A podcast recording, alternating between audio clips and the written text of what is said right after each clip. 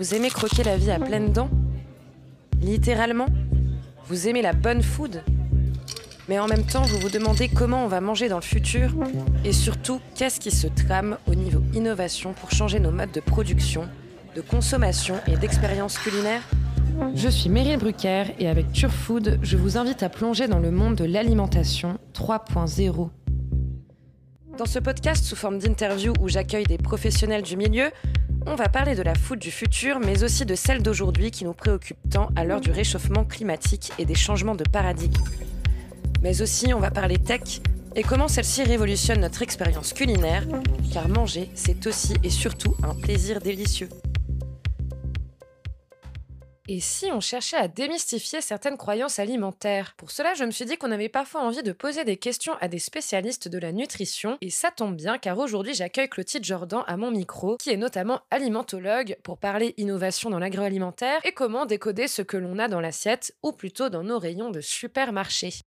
On va commencer par la question la plus simple, c'est peut-être revenir sur ton parcours. Quel est ton lien finalement euh, avec l'alimentation? Comment est-ce que tu t'y es intéressé? Comment est-ce que tu es tombé dedans? L'alimentation, bah, ça m'a touchée depuis ma naissance, comme tout le monde, comme tout individu, et euh, plus particulièrement par, euh, par une, un héritage culinaire. Donc c'est l'affiliation plutôt sentimentale d'abord. Ouais, et puis j'ai toujours compris que tout ce que je mangeais, ben en fait, euh, ben c'est ce que je devenais. Et, euh, et l'aliment quelque part, c'est un vrai plaisir. Il faut que ça le reste, mais euh, il est là aussi pour pour me permettre d'être en forme toute la journée, pour pour que mon cerveau fonctionne bien, pour que je me sente bien après manger et pas tout ratapla.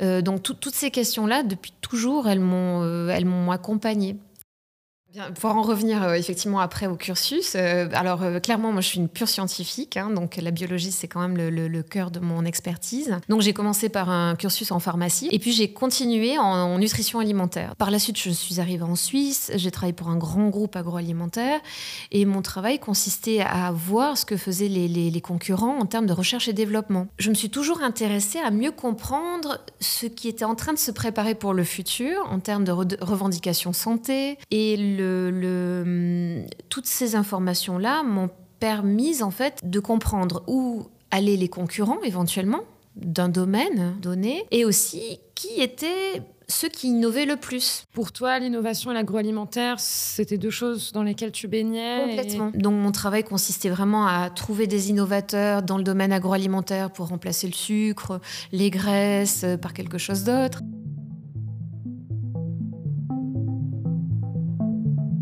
Alors si l'agroalimentaire a vu le jour, c'est parce qu'on avait bien besoin de nourrir l'humanité tout en apprenant à conserver les aliments. Ce secteur concerne donc la production de matières premières, comme par exemple l'agriculture, ainsi que la transformation de ces dernières, le plus souvent de façon industrielle. Les entreprises qui s'en occupent sont des multinationales qu'on connaît bien, comme Nestlé, Givaudan ou Nespresso en Suisse, et elles sont si puissantes qu'elles doivent aussi chercher à apporter des solutions aux défis alimentaires. Par exemple, comment nourrir une population qui ne cesse de grandir tout en garantissant des produits sains et durables.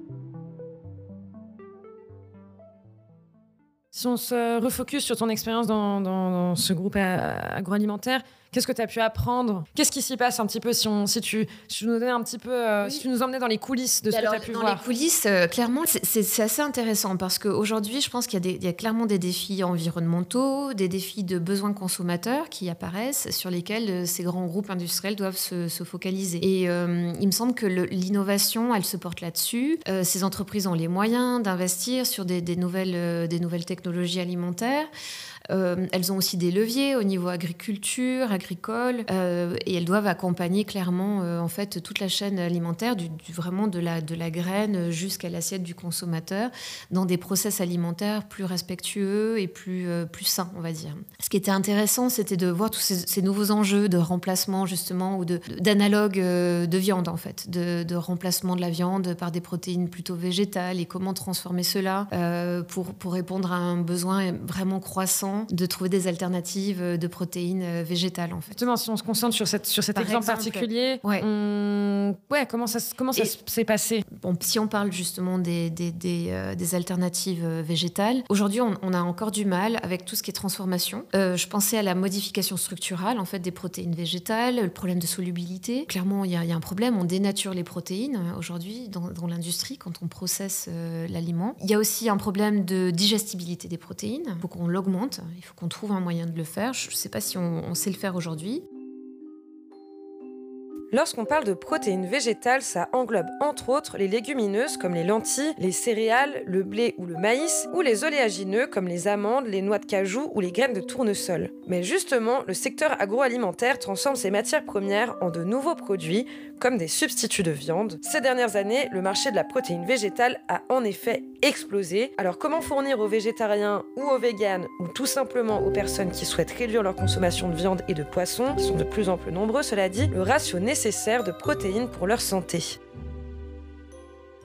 on a ce marché alors euh, de, la protéine végétale qui va prendre un essor monstre. Hein. On parlait aujourd'hui, on était à 4,2 milliards de dollars mhm. euh, de chiffre d'affaires pour la protéine d'origine végétale en 2020. Et ils font des estimations dans différents rapports euh, d'analyse à 162 milliards de dollars pour 2030. Donc ça, c'est le marché potentiel de la protéine végétale. Complètement. Le truc qui me rend dingue, et euh, qui me met aussi en colère parce que j'ai des enfants, que je vois ce qu'ils mangent à la cantine, c'est effectivement cette alternative végétale. Alors c'est très tendance, on en parle beaucoup. C'est la transformation, effectivement, de vouloir imiter le goût de la viande ou de la saucisse ou de la boulette de viande. Et effectivement, il y a un vrai problème parce qu'il a été prouvé qu'il y a plus de gras que dans un aliment euh, carné, plus de sel et bien sûr des texturants. Alors des, additifs, donc il y a des arômes, euh, il y a des, graisses euh, qui sont la plupart du temps saturées et effectivement finalement on a quelque chose qui imite mais qui est complètement issu de d'ultra transformation. On a même des startups en Suisse hein, qui, qui, développent ces, fausses viandes. Ça. va de la viande kebab à la saucisse. Il y a un autre élément dans tout ce qui est alternative végétale, c'est qu'on utilise énormément de soja. Il y a, il y a pareil, donc le soja c'est super. Alors il y a des, euh, des, des, graisses euh, polyinsaturées, donc c'est plutôt bon. Il y a des fibres, c'est plutôt chouette.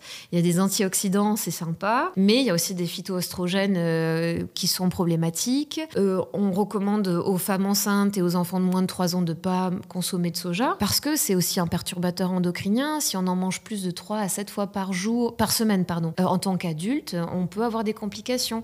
On n'en parle pas assez. Dans ce cas-là, il y a aussi l'aspect écologique qui, mène un peu aussi à confusion. On essaie de jouer sur ce côté environnemental en disant qu'il faut absolument plus en 2050, ben on va être 10 milliards, euh, il va falloir qu'on nourrisse la planète, ça veut dire qu'on doit consommer, on doit produire 60 fois 60% plus de nourriture que ce qu'on produit aujourd'hui. On sait qu'aujourd'hui, euh, les, les, aliments d'origine animale, euh, clairement, alors on est à combien? 15% d'effet de serre. Donc c'est donc c'est tout ce qui est production animale euh, qui, est responsable de ça.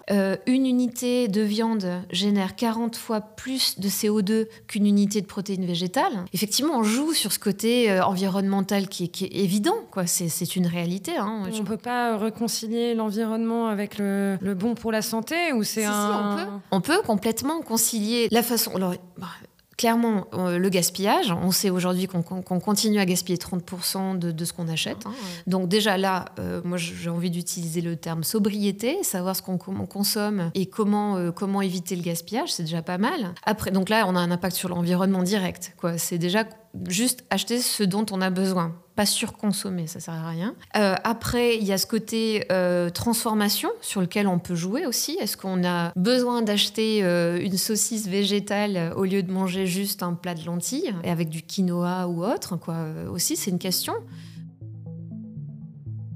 La transformation industrielle des aliments a donné naissance à l'ultra-transformation. En fait, les aliments ultra-transformés, ce sont des produits préemballés, prêts à cuisiner ou même à manger, selon la Fédération romande des consommateurs. En gros, on l'aura compris, ultra-transformé, ça signifie qu'à la fin, il ne reste pas grand-chose de naturel. C'est souvent le cas des snacks, des boissons gazéifiées, entre autres. Souvent, ces produits ont des conséquences peu plaisantes sur la santé, car déjà, ils sont pauvres en qualité nutritionnelle, c'est-à-dire qu'ils ne sont pas très nourrissants, et surtout, ils peuvent causer des problèmes de santé. On pense peut-être euh, aux États-Unis ou au Canada lorsqu'on parle de ces aliments déjà tout prêts, mais où se positionne la Suisse? Eh bien, pas si bien que ça, figurez-vous, car selon un rapport de l'Organisation mondiale de la santé, dans un classement de 80 pays qui prend en compte la quantité d'aliments et de boissons ultra transformés vendus par personne en 2013, la Suisse se place au 11e rang. C'est mieux que l'Allemagne et la Belgique, mais moins bien que la France ou l'Italie.